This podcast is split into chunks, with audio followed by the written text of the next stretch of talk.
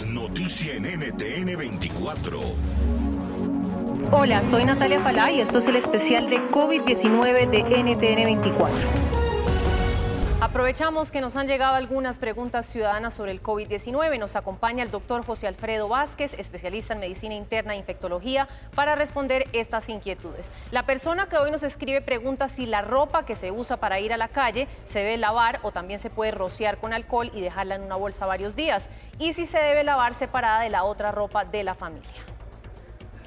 No, mira, eh, la ropa solo de las personas que tienen infección por coronavirus o que están dando atención a un paciente con coronavirus, esa ropa se a la hora de retirártela, que sería por ejemplo el personal de salud, lo deben de hacer antes de salir del hospital, meterla en una bolsa de plástico y al llegar a casa se puede vertir o vaciar con la demás ropa de, de la familia de la ropa de aquellas personas que no tienen coronavirus y que están en movimiento en la calle, normalmente, o sea, igual cuando llegas a casa, te quitas tu ropa, la puedes poner en tu cesto de ropa sucia y el día siguiente lavarla con la ropa de todos los demás.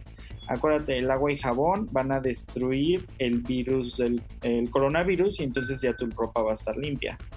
La segunda persona que nos escribe pregunta por qué cuando la persona con COVID-19 se muere queda infectado si ya no hay secreciones al hablar, toser o estornudar.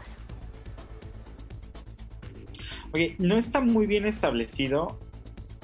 Teóricamente hay varios conceptos ahí.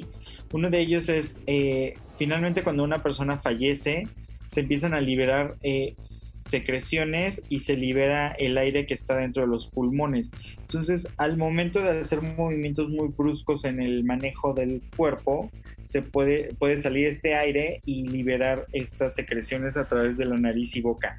Finalmente, cuando tú preparas a, o bueno, cuando preparan en el mortuorio o, en amortajan a, los fallecidos, se colocan eh, borlas de algodón impregnadas en alcohol o en algunos lugares tienen la, protección o el concepto de ponerlas impregnadas con, con cierta cantidad de cloro en la nariz y boca y eso teóricamente protegería al, personal. Sin embargo, eh, en los pacientes se vio mucho con la influenza H1N1. O sea, si lo manejamos con cuidado, disminuiríamos todavía más el riesgo de contagio con los con, con aquellas personas que manipulan el cadáver. NTN 24, el canal internacional de noticias con información de interés para los hispanos en el mundo.